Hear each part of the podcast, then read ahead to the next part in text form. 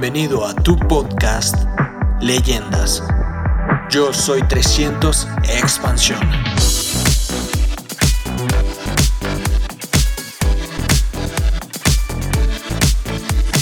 El negocio que nosotros tenemos es una actividad empresarial, la más importante del mundo, tiene todas las características de respaldo eh, en la corporación, de los mejores productos, de los mejores desarrollos, de una historia tremenda de 50 años de solidez en el mundo.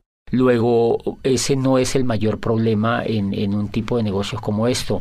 Eh, yo evidencié que aquí había un gran negocio porque tiene un programa educativo muy estructurado y ese fue el que me hizo a mí tomar la decisión de hacer ese negocio. Yo creo que es importante porque si hay una buena o mala educación, eso determina el futuro de los seres humanos. Y cuando yo examino el programa educativo que tiene este negocio, lo que llego a la conclusión es que es lo más importante que yo eh, he conocido. Yo vengo del mundo universitario, he trabajado por más de ocho años como rector de una universidad y he trabajado en el mundo académico eh, por el tiempo que he estudiado y después ya como pues dirigiendo una institución universitaria y siempre había cuestionado el modelo educativo tradicional por sus falencias y por las rutinas que ya ha creado a través de los siglos. Cuando conozco el programa educativo encuentro que es muy importante para desarrollar el negocio porque pues toma a las personas y las transforma, hace una transformación profunda de los seres humanos y les hace creer en sí mismas, les hace evidenciar posibilidades y las hace pues tomar el control de su futuro. Una de las grandes sorpresas que yo encontré, eh, yo entro como todas las personas a pegarme, digamos, a ese programa educativo porque me parecía siempre que la educación era importante. Cuando yo entro, encuentro que tiene tres características esenciales. Yo lo he venido estudiando, he venido beneficiándome de él esas tres características son, eh, primero, que es un programa continuo, y eso es muy importante. Esa es una diferencia fundamental entre la educación tradicional y este programa educativo, y es que es continuo. La continuidad radica en que eh, desde que una persona entra al negocio empiezan a educarla y esa educación nunca termina. Eh, la persona cuando puede estar ya muriendo, pero la persona tiene la posibilidad de estar estudiando y tiene la posibilidad de estar creciendo. Eso es fundamental. ¿Por qué es fundamental? Porque el modelo educativo tradicional es un modelo que no es continuo, las personas estudian carreras y terminan las carreras y cultural y psicológicamente esas personas creen que están ya acabadas, que son productos terminados y difícilmente ellas creen que tienen que seguirse educando hacia el futuro. Normalmente terminan las carreras y las personas salen a buscar qué hacer, pero no hay la concepción profunda de que tienen que educarse durante toda la vida. Aquí de entrada el programa educativo nunca le dicen que es por tres años, a nadie le dicen que es por seis meses, a nadie le dicen que es por cinco años y a nadie le dice que se va a graduar, porque lo que se busca es el éxito, es el crecimiento de las personas. Y esa característica me parece que es muy importante porque en 1991 en Colombia el gobierno de Colombia reunió a un grupo de sabios que se llamó precisamente la Comisión de Sabios para la Educación, la Ciencia y el Desarrollo y de esa Comisión de Sabios hizo parte Rodolfo Ginás, que es uno de los grandes genios que tiene Colombia en la medicina. Él fue el director del Instituto de Neurología de Nueva York. Estuvo en esa comisión Manuel Elkin Patarroyo y estuvo dentro de las personalidades, estuvo Gabriel García Márquez. Y esa comisión determinó que, yo recuerdo que en uno de los resúmenes que esa comisión escribió, dice Gabriel García Márquez, que fue quien redactó el resumen final, dice, las condiciones de Colombia están dadas como nunca para el cambio social y la educación será el instrumento maestro. Dice él, pero no es cualquier tipo de educación la que necesita Colombia para transformarse. Dice, necesitamos una educación que sea inconforme y que sea reflexiva, una educación que vaya desde la cuna hasta la tumba, o sea, que sea continua Dice, necesitamos una educación que nos inspire una nueva manera de pensar y que nos inste a descubrir quiénes somos en una sociedad que se quiera más a sí misma. Y eso es fundamental porque en el 2001, en el año 2001, yo estaba viviendo en Europa y un día en la ciudad donde yo vivía bajé a comprar el periódico y encontré que había un aviso donde requerían un empleado para una multinacional y decía se necesita gerente de recursos humanos para una empresa en el norte de, España. Y a mí me emocionó ese aviso porque yo creía tener posibilidades para aplicar. Cuando yo veo en ese aviso decía abajo no mayor de 29 años. Entonces, eh, ¿qué es lo que está haciendo eso? Lo que está haciendo ahí es que están limitando a las personas y creen que las personas por no tener menos de 30 años no son competentes para una empresa. O sea que están reciclando a la gente. La industria, uno de los pecados de la era industrial es que recicla a las personas porque cuando ya no tienen las habilidades de la juventud, las desecha y en ese sentido es porque el modelo educativo no es continuo. Si el modelo educativo fuera continuo, la empresa entendería que la persona a la edad que tuviera, pues tendría las habilidades más despiertas y podría ser más productivo para la empresa. Pero como la empresa sabe que la persona ha terminado la carrera a los 21 años, entonces ya quiere que, que la persona trabaje esos 5 años, donde está la, el mayor auge de entusiasmo, trabaje para la empresa. Cuando ya va llegando a los 30 años, la empresa ya cree que esa persona no es competitiva. He visto personas de 50, 60 años estudiando libros y volviendo a tener esperanza en que ellos pueden hacer algo importante en su vida y eso lo logra la educación. José, cuéntanos por qué hay personas que no pueden tomar el programa educativo tan fácil o tan rápido como otras. En muchos casos es porque los líderes no los promueven lo suficientemente. Como este es un negocio de liderazgo, los líderes siempre tenemos que decirle a las personas qué es lo más importante para ellas. Y entonces pueden haber varias fallas. Una, que los líderes no están lo suficientemente comprometidos con lo esencial que tiene un negocio como estos y es la educación. Y la segunda cuestión es que hay personas que definitivamente no quieren educarse porque no, la educación es un asunto voluntario, la educación está allí para que la gente la tome, así como el éxito, así como el progreso, así como la abundancia, así como la posibilidad de avanzar en la vida es una opción, la educación también es una opción. Por fortuna estamos en un país donde pues las personas optan por educarse o no, donde todo es libre y entonces aquí también ese es un elemento importante. Hay personas que no creen que sea importante para ellos y ahí hay un tema de conciencia que hay que respetarlo.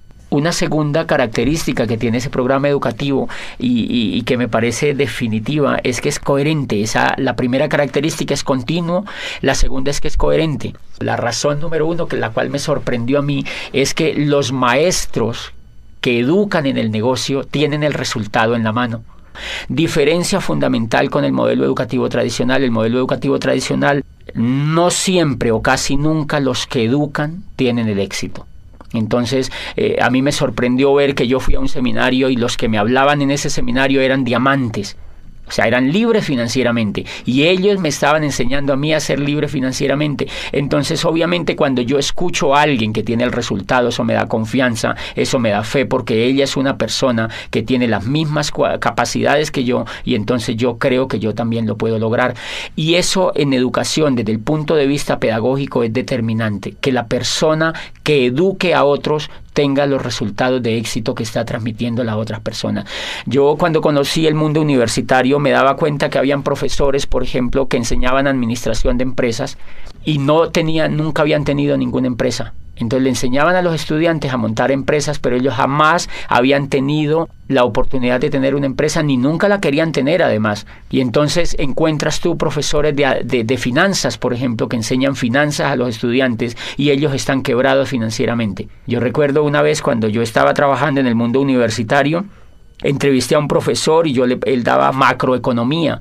Y entonces yo le pregunté, bueno, tú que sabes tanto de la economía, tú debes estar muy bien económicamente y me dijo, no, yo la verdad estoy muy, esto, no estoy bien económicamente, tengo muchas deudas, tengo problemas financieros, pero es que eso hace parte de la microeconomía yo lo que enseño es macroeconomía, o sea que es una cosa bastante interesante y eso tiene mucho que ver con la incoherencia. Nuestro modelo educativo tradicional definitivamente se volvió muy incoherente y entonces tú encuentras profesores que enseñan éxito, que, que, hablan de éxito, pero ellos no lo tienen, que hablan de dinero, pero ellos no lo tienen, que hablan de empresas, pero ellos no lo tienen. Y entonces ese es uno de los fracasos importantes del modelo tradicional. ¿Por qué? Porque los muchachos como tienen ese espejo en sus profesores, ellos terminan duplicando a sus profesores.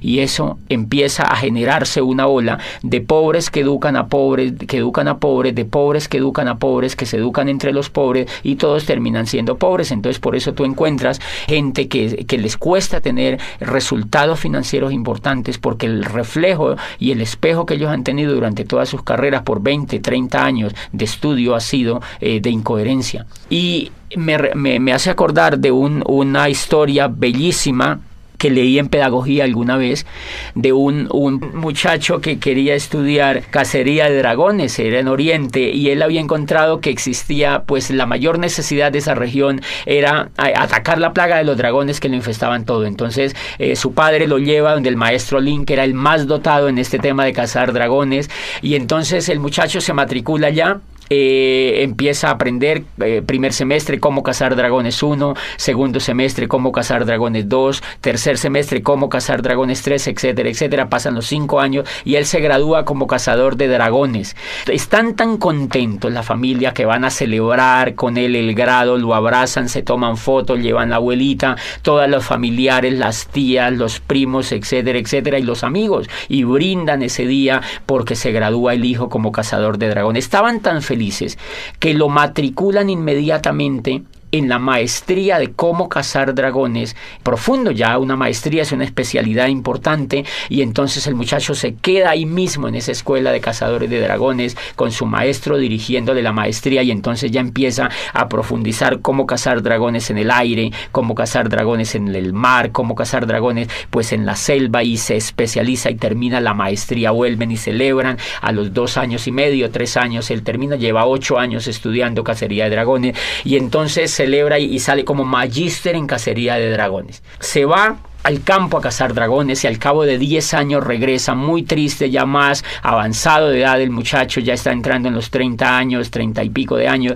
y entonces le dice al maestro, eh, maestro yo estoy muy triste, y le dice, ¿por qué estás triste? Le dice, mire, yo estudié aquí contigo en esta escuela cacería de dragones, fui aplicado, nunca me supleté, nunca habilité, hice todo lo que tú me dijiste, repetí todas las asignaturas, hice todo el pensum y me gradúo como cazador de dragones y no solo me gradúo como cazador de dragones, sino que hago una maestría en cómo cazar dragones a nivel de especialidad. Me gradúo de magíster como uno de los más brillantes estudiantes y llevo 10 años en el campo y no me puede creer, maestro, no solamente no he cazado ni un dragón, sino que sin, ni siquiera lo he visto. Entonces el maestro se queda viéndolo y le dice, hijo, no te pongas triste. Vamos a hacer lo siguiente, vas a volver al campo durante otros cinco años y vas a trabajar muy duro en cómo cazar dragones. Si al cabo de cinco años no has logrado cazar ningún dragón, se le acercó al oído y le dijo, haz como yo, dedícate a enseñar a los hombres el noble arte de cómo cazar dragones. Me parece que mucho le pasa a la educación tradicional eso. La incoherencia de la educación tradicional en general radica en que el gran cúmulo de profesores que enseñan no tienen los resultados y entonces duplican la incoherencia y por eso la gente sale preparada para no hacer nada porque ellos han visto que los profesores no hacen exitosamente lo que les han enseñado. La coherencia es tan importante en la pedagogía y en la educación en general que en la historia de la raza humana solamente ha habido dos momentos importantes de éxito en la educación y esos éxitos han estado ligados especialmente con el valor de la coherencia. El primero se presenta en el siglo de oro de Pericles en la Grecia clásica, donde allí aparece, allí nace la historia. Imagínense que allí vive Herodoto y Herodoto no estudia historia, sino que Herodoto hace historia. Herodoto escribe la historia de los griegos y allí nace el padre de la historia que es él él empieza a escribir sobre lo que le pasa a los griegos y por supuesto que si una persona quería estudiar historia, eh, suponiéndose que existiera una persona que quisiera familiarizarse con la historia, pues va donde Herodoto,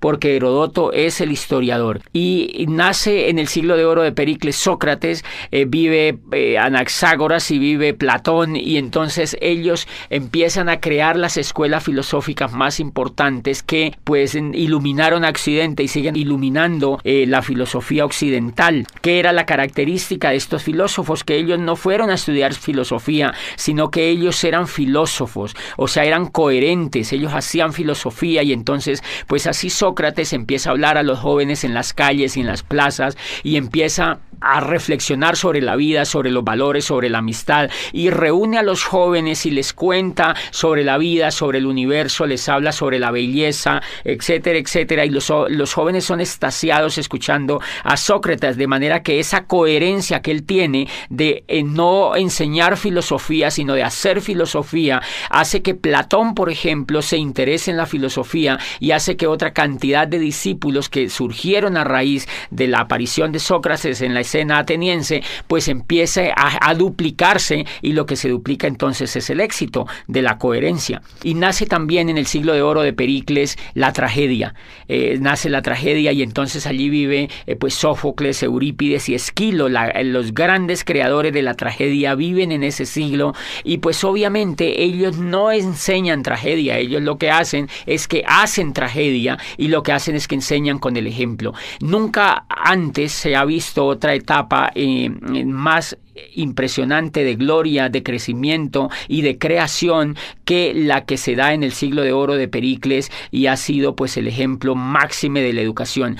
Y paradójicamente allá hay nace la historia, pero no hay facultades de historia. Nace la filosofía y no hay facultades de filosofía. Y nace la tragedia, la gran literatura de los griegos, pero no hay escuelas de literatura.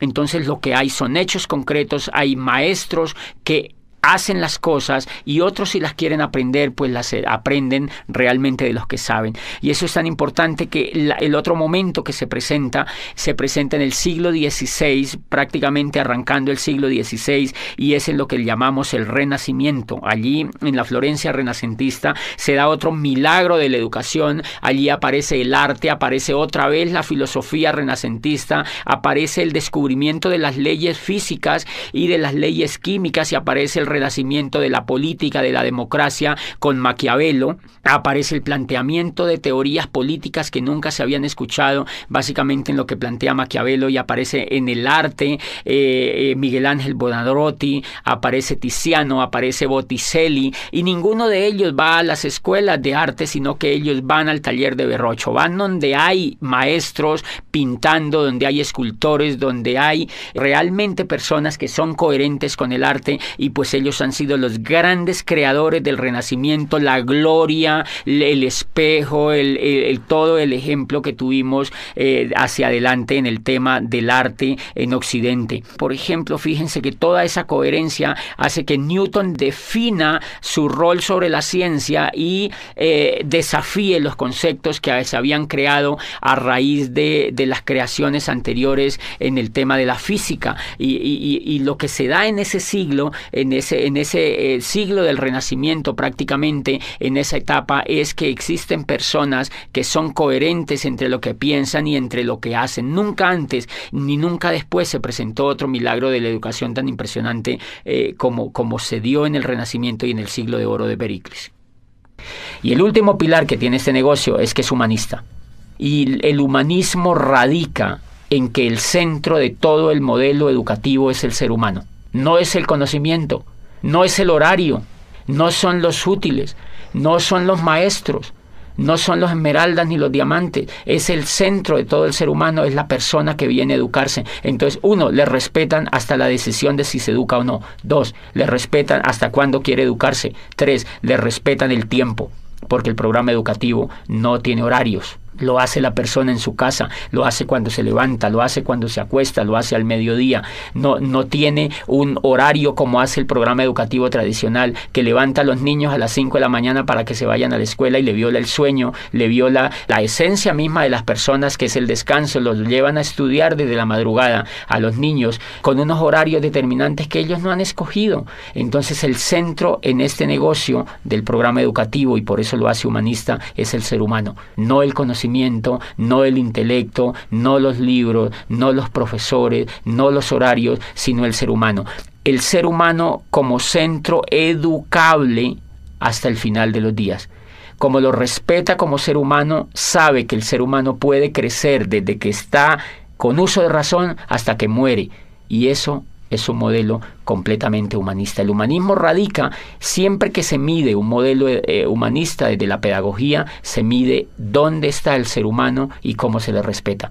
Este modelo educativo lo que hace es crearle a la persona una inteligencia superior desde lo emocional, le genera esperanza, le genera valores, le genera principios y todo lo orientado a la educación está basado en los valores intrínsecos del ser humano, ni siquiera en el intelecto, sino en los valores intrínsecos del ser humano. José, ¿qué diferencia hay entre el modelo educativo tradicional y el programa que estamos desarrollando en este negocio? Bueno, fuera de esas diferencias que son monumentales, son diferencias como por ejemplo eh, que el modelo educativo tradicional se enfoca en la educación intelectual.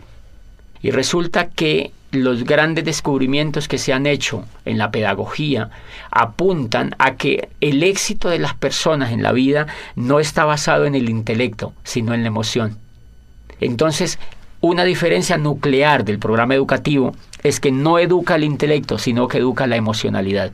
Hay una obra de, Daniel Goleman que se llama Inteligencia Emocional, es un profesor de Harvard y fue uno de los primeros estudios serios que se hicieron recientemente sobre el tema de la educación emocional y empezó la pedagogía a darse cuenta que la educación emocional era mucho más importante que la educación intelectual. Me explico. Si nosotros observamos, por ejemplo, eh, escuchando o leyendo, cuando uno lee lo que escribió Einstein, por ejemplo, dice Einstein que es más importante la imaginación que el conocimiento. Lo que lleva a Einstein a descubrir la teoría de la relatividad es la emoción, no es lo que él sabía de física, es la emoción, es el deseo de hacer algo nuevo, es el deseo de descubrir una teoría nueva, era el deseo de superar al maestro que había antes que él. Lo que lleva, por ejemplo, a Newton a descubrir la teoría, la gravedad, todo el tema de la gravitación, es porque él quiere progresar frente a lo que había antes, lo que lleva a Galileo Galilei a perfeccionar el telescopio de Hans Lippershey y ver las estrellas y decirle al mundo que el centro del, universo no era la Tierra, que estaban equivocados y que llevaban dos mil años equivocados, fue el deseo de superar a Ptolomeo que había existido miles de años antes y, que habían educado a la gente con un paradigma que Galileo cree que es falso y lo demuestra. Entonces, fíjense que allí prácticamente no hay juego de intelecto, lo que hay es un juego de emocionalidad. Y si uno examina, es el deseo de superar, es el deseo de traspasar las barreras, es el, el mismo deseo que tiene el atleta olímpico de superar la barrera de los 100 metros, es el mismo deseo que tiene el ciclista de correr el Tour de Francia y ganarle al otro, es el mismo deseo del Guinness Record de superar. O sea, el ser humano desde que está en la faz de la Tierra siempre ha tenido el deseo de ser mejor, el deseo de crecer. O sea que lo que impulsa a los seres humanos no es el intelecto, es la emoción. Y paradójicamente la emoción es la que no se educa. La emoción no se educa ni desde la casa, o más bien se deseduca.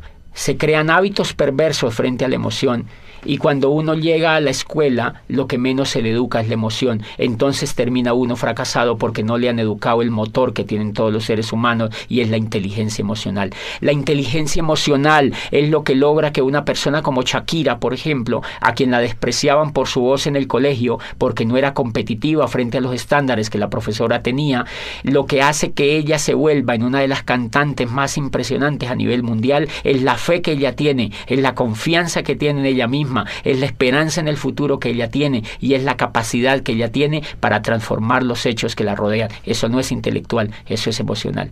Gabriel García Márquez, desde que entra al mundo universitario aquí en Bogotá y estudia en la Nacional, de una lo que ve es que él no iba a ser un buen abogado y que el modelo que lo estaban metiendo educativo no le convencía. Él se retira de la universidad y lo que lo lleva a hacerse el mejor escritor del mundo es el deseo, es el sueño, es la capacidad de querer progresar y la capacidad de creer en sí mismo. Y ahí hay un elemento fundamental que se llama la capacidad de soñar.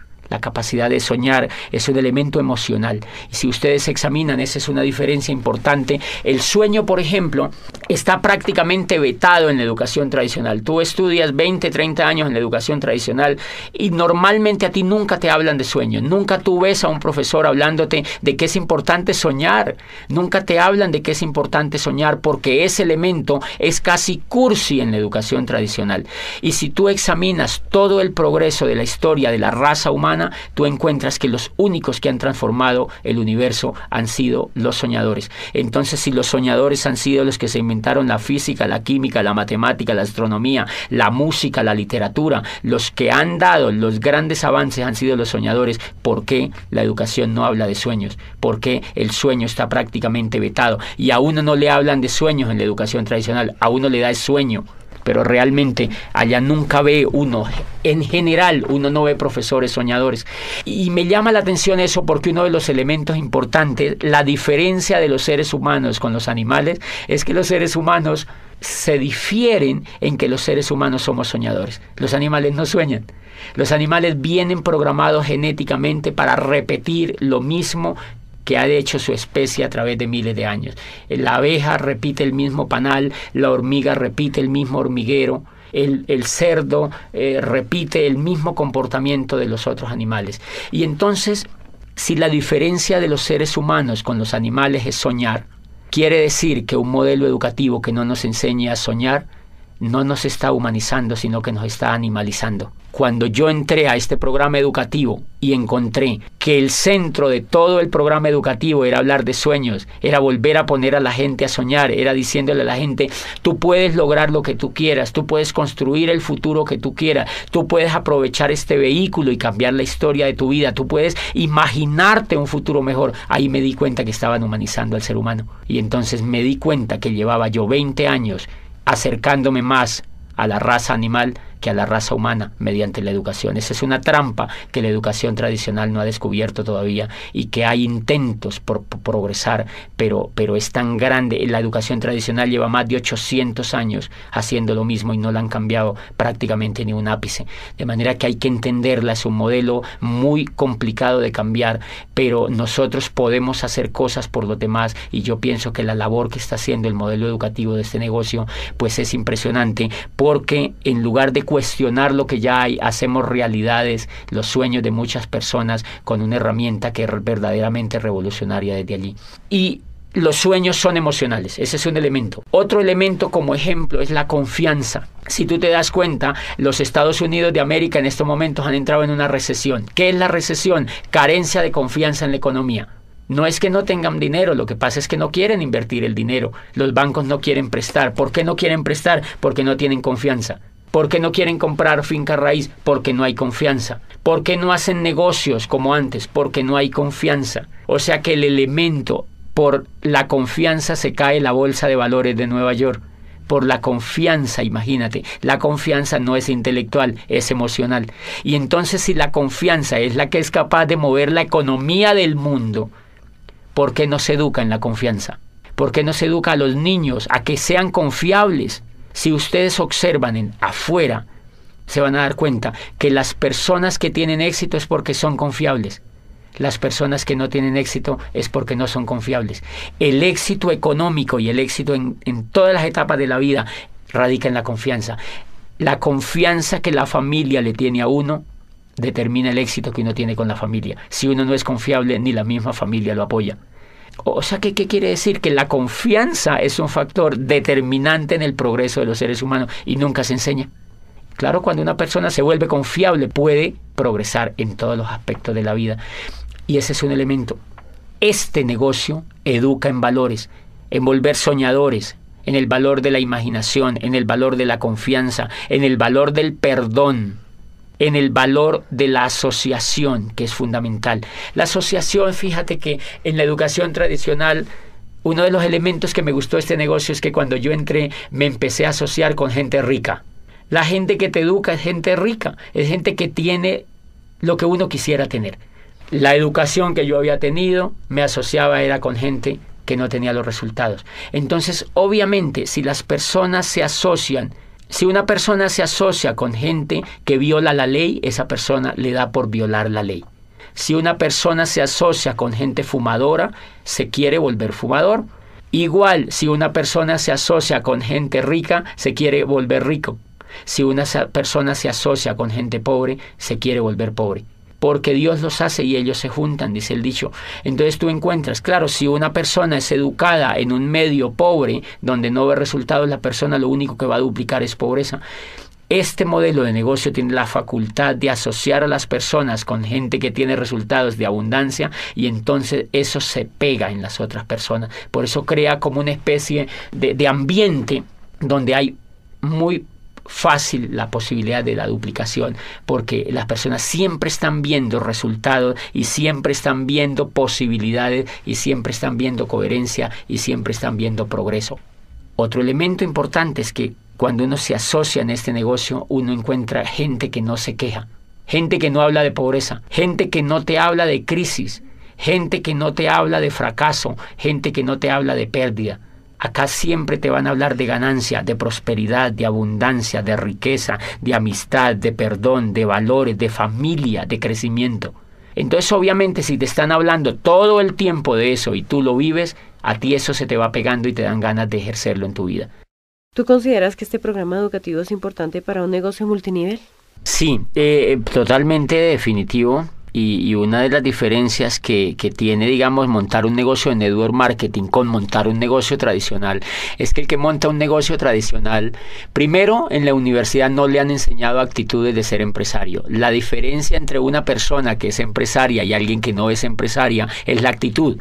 Por ejemplo, la persona que nunca ha sido empresaria, no importa que haya estudiado administración o que haya estudiado negocios, eh, es que esa persona normalmente viene llena de miedo. A ella le da miedo arriesgarse y el riesgo es emocional, como nunca ha sido educada en emoción no ha tenido inteligencia emocional alrededor de su educación en general. Esa persona vive llena de miedo, por eso se ha ido a estudiar una carrera, porque, porque la persona no realmente si quisiera ser empresaria creo yo que no se iría a hacer una carrera, porque si usted examina los más grandes empresarios del mundo no han estudiado carreras. Para ser empresario no se requiere información intelectual, se requiere tener valores de empresario y eso no lo enseñan en el sistema educativo tradicional. Todo el negocio aquí es quitarse el miedo.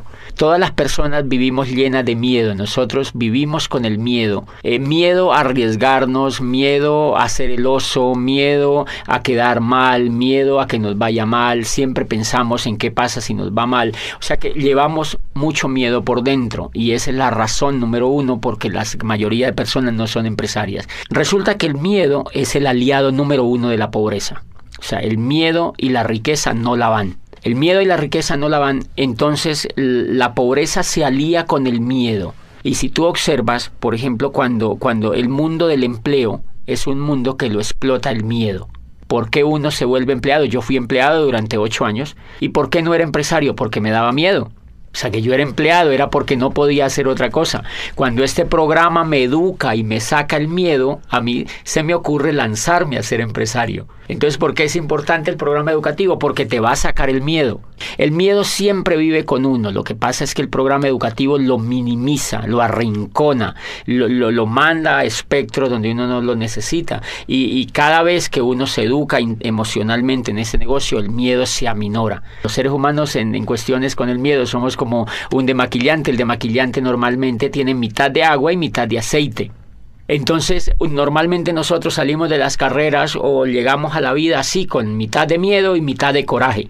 Pero normalmente el miedo gana, porque es más fácil no hacer las cosas que hacerlas, obviamente. Entonces, lo que hace el programa educativo es que nos agita, Hagan de cuenta que se agita ese, ese demaquillante y el miedo se mezcla con el coraje.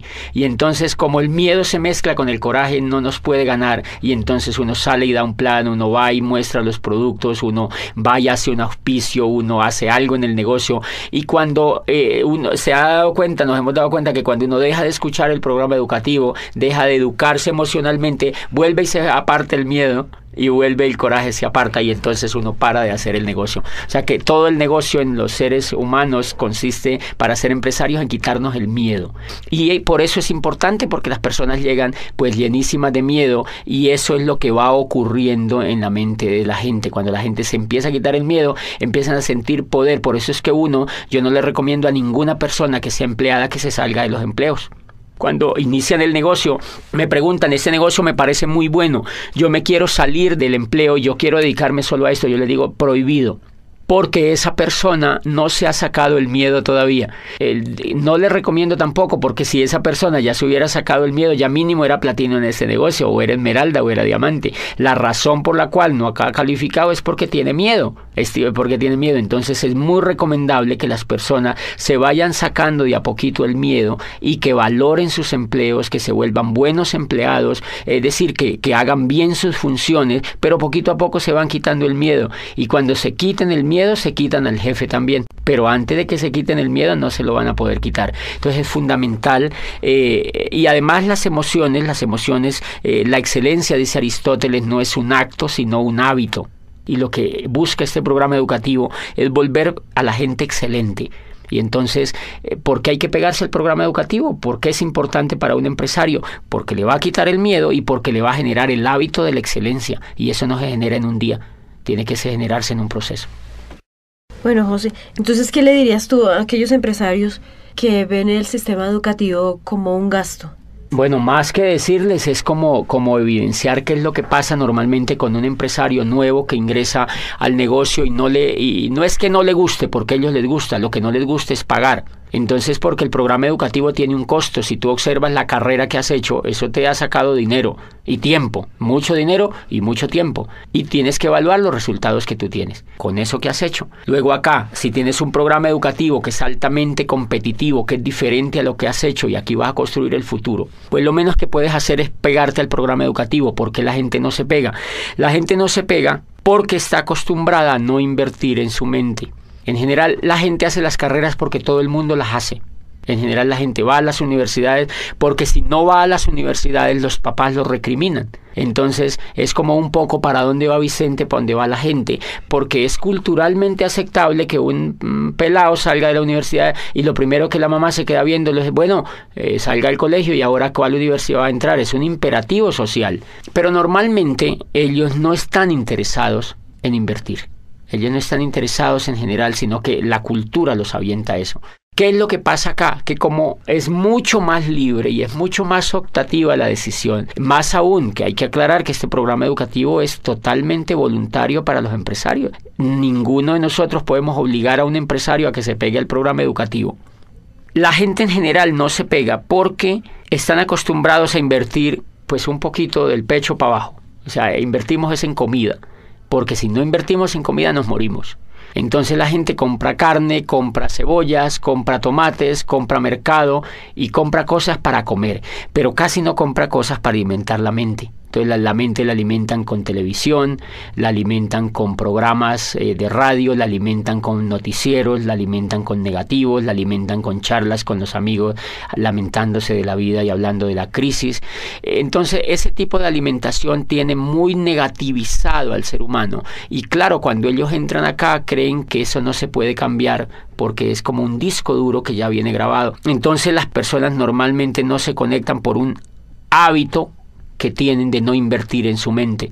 Entonces lo que uno tendría que ayudarles es a que ellos tomen el hábito de invertir en su mente, porque si no toman el hábito de invertir en su mente no hay eh, absolutamente nada que hacer con una persona, porque yo creo que si una persona no se pega al programa educativo, pues tiene muchas dificultades en generar un negocio próspero. Puede hacer un negocio minorista, pero no puede hacer pues un negocio próspero. Entonces yo les recomiendo a todos los empresarios que se peguen al programa educativo y que hagan todo lo que les dicen sus líderes, sobre todo los líderes que ya tienen los resultados. José, ¿tú crees que una persona siendo profesional le sea más difícil entrar a este sistema educativo? Eh, yo creo que eso depende mucho de la actitud de la persona empresaria que entra al negocio.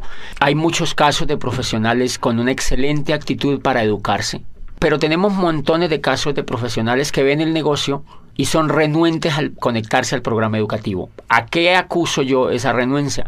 Creo que esa renuncia tiene, tiene que ver con lo que ellos creen que son como ya son médicos, como uno ya es abogado, como uno ya es ingeniero, entonces uno se cree producto terminado.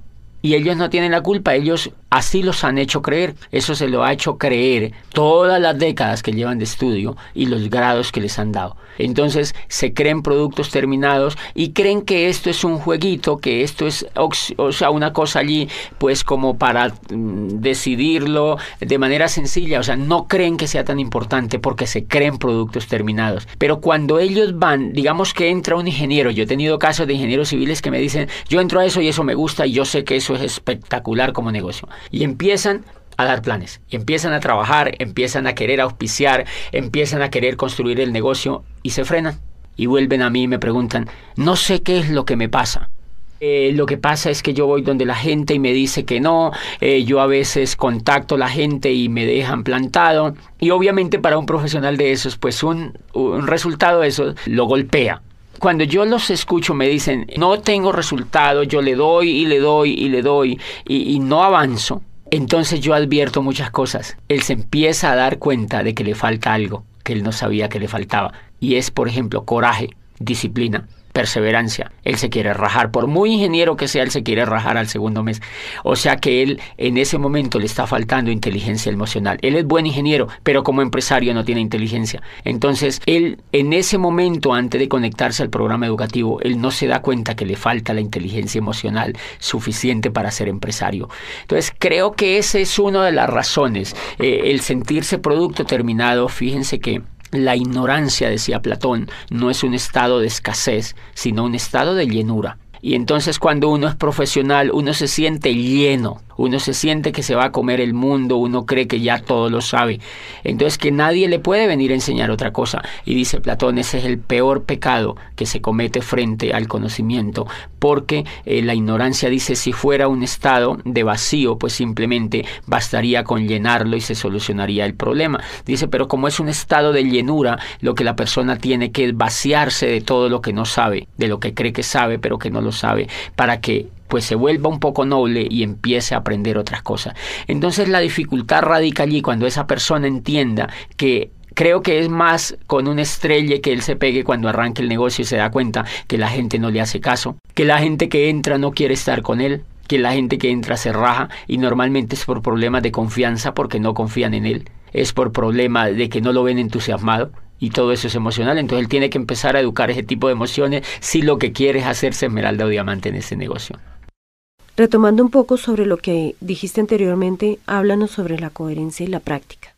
Este tema de coherencia y práctica es fundamental, sobre todo en este negocio. Miren, cuando yo entré me sorprende que la persona se conecta al programa educativo, o sea que lo educan exitosos, pero a la vez le dan el negocio para que vaya practicando. No le dicen vas a conectarte cinco años y después le vamos a montar un negocio.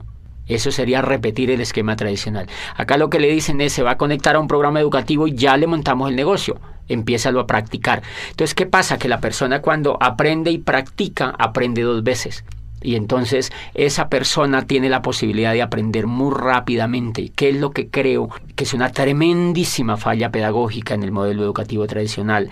Y es que a las personas se les hace ir, mire, si tú sumas, eh, uno va al antejardín, al jardín, a la media vocacional, pues, a la escuela, al bachillerato, y termina siendo posgrados. Y si tú examinas durante esos 20 o 25 años, tú nunca has practicado nada.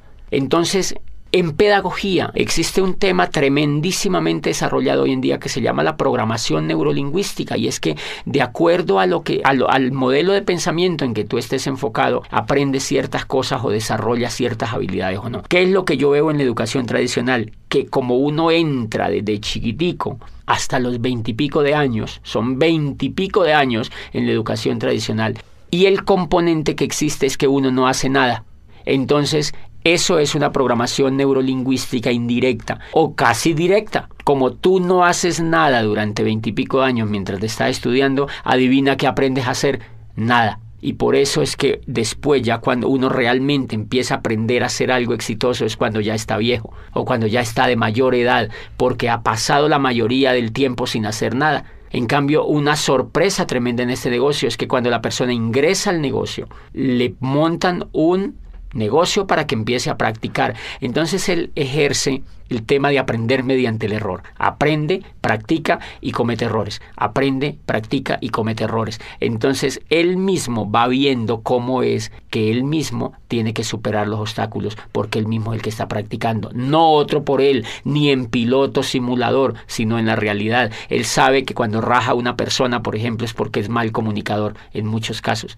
Él sabe que cuando contacta y no logra auspiciar a la persona es porque es un mal comunicador. Entonces aprende que él tiene que mejorar esa habilidad de comunicarse mejor, etcétera, etcétera. Pero realmente lo importante allí es que la teoría y la práctica van completamente hiladas desde el primer momento y, bien, eso, eso hace pues que hayan tremendas posibilidades de éxito. Yo mismo me pongo a examinarme, yo estoy durante veintipico de años en la, economía, en la economía tradicional y en la educación tradicional. Y el éxito en lo que yo hago, pues en lo que yo quería hacer con mi vida, era mínimo, realmente mínimo, tanto que al nivel de frustración me había llevado. Este programa educativo, en cuatro años, ha logrado lo que ningún programa educativo pudo hacer con la vida mía. Por eso pienso que, que el valor tremendo que tiene y el valor pues eh, lo tiene muy muy empotrado en la coherencia. ¿Cuál sería tu mensaje final para los empresarios? Bueno, yo creo que redondeando esto, Sonia, es pues entender un poco que infortunadamente en el mundo tradicional no hay modelos educativos que cambien a la gente de cuadrante. Por eso tú encuentras personas en la economía tradicional que montan negocios, trabajan unos años, se quiebran. Imagínate que la Cámara de Comercio tiene unas estadísticas donde dicen que el 95% de los negocios de las empresas que se montan se quiebran en los primeros cinco años pero nadie se ha puesto a, investigar por qué es que se quiebran. La mayoría de la gente le echa la culpa a la economía, al, modelo económico, a la falta de posibilidades, y eso no es real. Entonces las personas montan los negocios, duran cinco años trabajando en ellos, se quiebran, recogen lo que les queda, montan otro, vuelven y se quiebran, recogen lo que les queda, intentan ya con otro, y cuando ellos se dan cuenta que como que no funciona nada, le echan la culpa al gobierno, le echan la culpa al país donde viven, y dicen, no, yo me voy para Europa, yo me voy para los Estados Unidos, y terminan en España, allá haciendo otra cosa y no se dan cuenta que el problema no era ni de la economía, ni de la familia, ni del gobierno, ni del país donde vivían, sino que el problema era lo que ellos tenían en la cabeza. Entonces, como ellos se llevan la cabeza para allá, el problema sigue, pero en España. Entonces, eso que nos está diciendo que si un país quiere tener riqueza, un país tiene que enfocar su educación en que la gente se cambie del cuadrante, de que se cambie de un cuadrante de empleado o autoempleado y que se vaya al cuadrante de ser empresario. Por eso eh, yo insto a los empresarios de América Latina a que motiven a las otras personas que conocen a que se peguen a un programa educativo que en el fondo lo que va a hacer con ellos es cambiarlos de cuadrante para que logren no solo el éxito en este negocio, sino en cualquier cosa que ellos pues emprendan en la vida.